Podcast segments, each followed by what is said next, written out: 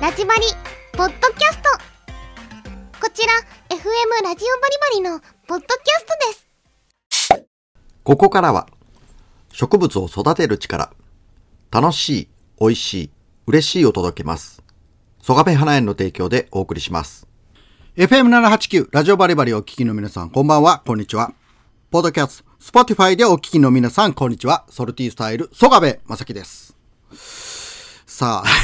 今週のソルティースタイル、えーっと、まあ、日常話から入るんですけれども、えー先週の日曜日ですね、えーっと、実はあの、家族で、えちょっとね、え松山市内の方で今やってるあの、え鈴木敏夫とジブリ展、まあ、これ南海放送の70周年記念ということでね、えっと愛媛県美術館の方で、えまあ、展示されてるのをちょっと覗きに行ってきました。あーね。曽我部君なんで行ったんでっていう話なんですけれどこれはね、えーと気がついたら行くような状況になってましてね、えーそうなんですよ。あのチケットを、えー取るけどお父さん行く？とかっていう話になったみたいなんですけれどはーと思ってたら気がついたらですね、えーと家族4人分のチケットがちゃんと揃ってたということでねえっ、とあの時行く行かないっていう話覚えてないなとか思ってたんですけれどこれを言うとねめちゃくちゃね嫁さんに怒られるわけなんですよねこれ。本当にもう。あというわけでねえっ、とこうまああの半ば強制的にまあ行ったというかまあけどまあね興味がないわけではないんですよね。あのあどうななんやろなというふうな感じで、えー鈴木敏夫とジブリ展を見に行くということでね、まあ、愛媛県美術館の方へ行くとですね会場にはもうどっさり人が本当にね大人から子供まで本当にねえーちょうど行った時間帯が、まあ、混む時間帯だったのかもしれないんですけれど長蛇の列でしたね。前売り券買うてるから前へ行けれるかって言ったらそういうわけでもなくねなんか4列ぐらいのこう長蛇の列がこう整理されてでこうダダダダダとこういっぺんに入らないようにね、あのーこう調整されてたりとかしてね。うん。まあ、ジブリ展の方はですね、まあ、子供たちもたくさん来て喜ぶんかなと思った、まあ、喜ぶコーナーみたいなのもあったんですけれどもね、湯婆婆がいたりとかですよ。あですけれど、こう、主は、あの、こう、鈴木さんの、この、敏夫さんの、こう、半生というかね、えー子供の頃からどういうような読み物漫画を書いてきたかとか見てきたかとか映画見てきたかみたいな、えーあとまあジブリからのこうプロデューサーとしてのこう仕事ぶりとかをこういろいろね資料がずらっと並んでるようなところなんですよね。うーんまああの大人の僕からするとあの仕事仕事術っていうかなまああのどういう仕事をされてるんかなとかまああのまあねえっ、といろんな資料というのがまあ見てて面白いなというふうに思ったわけなんですけれどこれがねちょっとねえっ、とこうまあ幼稚園程度とか小学生の低学年とかねなかなか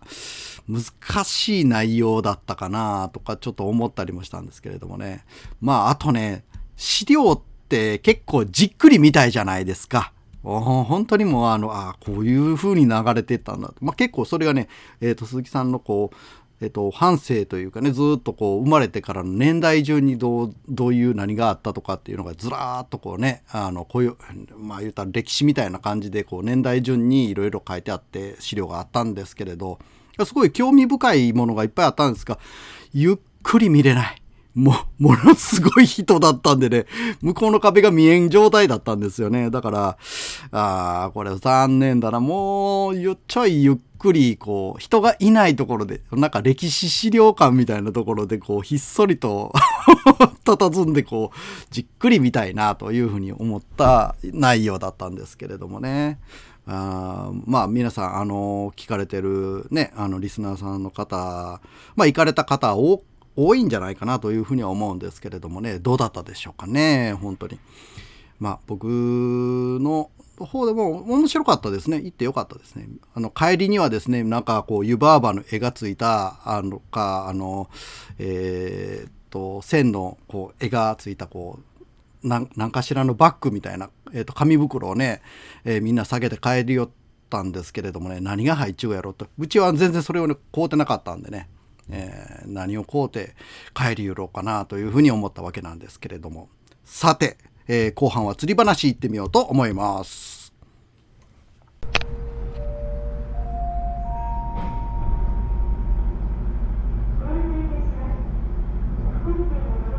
曽我部正樹のソルティースタイル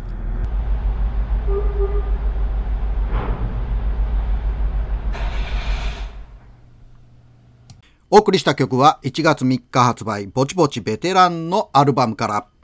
内首国門同好会。ふわふわぷかぷか。まあね20周年だそうですね。えー、まあこのバンド僕大好きでね3ピースロックバンド。小沢敦川本飛鳥純子さん。この純子さんがですね、65歳ですよ。え知ってる、あのまあ、ちょっとね、あの、見たらびっくりするぐらい、あの、若い、若いっていうか、女性の、あれで、ね、若いがどうとかこうとかいう話とか、年いってるとかっていう話にならない、な、ね、あれなんですけれど、すごいね、びっくりしますね。本当に。あ、いや、えー、そのパワフルさはすごいね、えー、素敵だなというふうに思うわけなんですが、さあ、えー、今週の釣り話ですよ。えー、っと、まあ、この2月になって、えー、っと、2月3月、ちょっとね、えー、っと、釣りに行きたいところ、いろいろあるわけなんですが、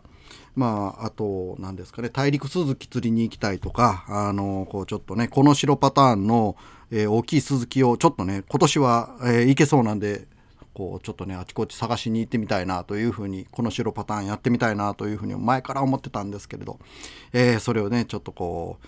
計画中だったりとかね、えー、すごく今年はまあねもうちょっと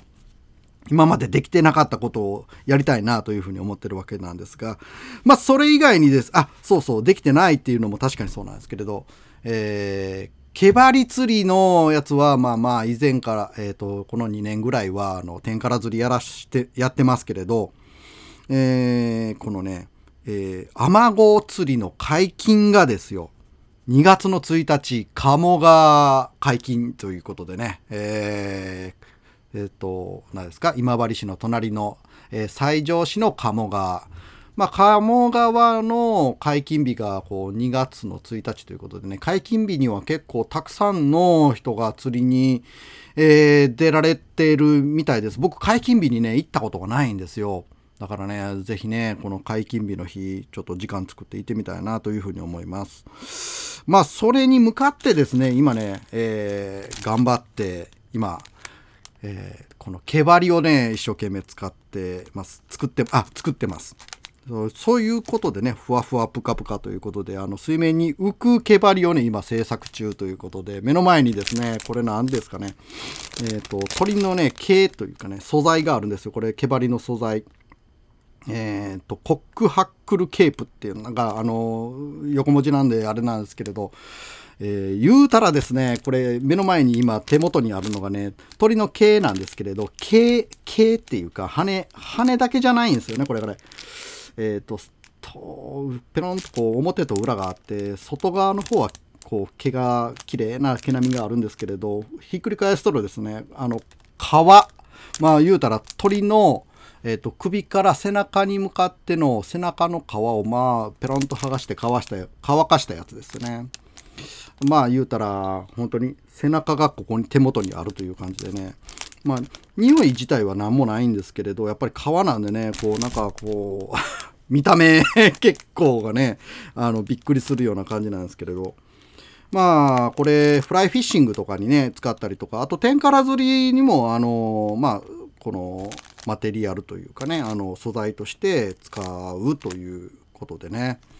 えー、まあ僕今こういうふうに、えー、と取材え、ー、とこの収録をしているこの場所なんですけれどここでこういろいろね、えー毛針をこういろいろ結んでみたりとかして作ってるんですけれどもね。もはや、えー、と何ぼか作りましたけれど、えー、まあこれもね息子からのプレゼントということでもう2年前ぐらいに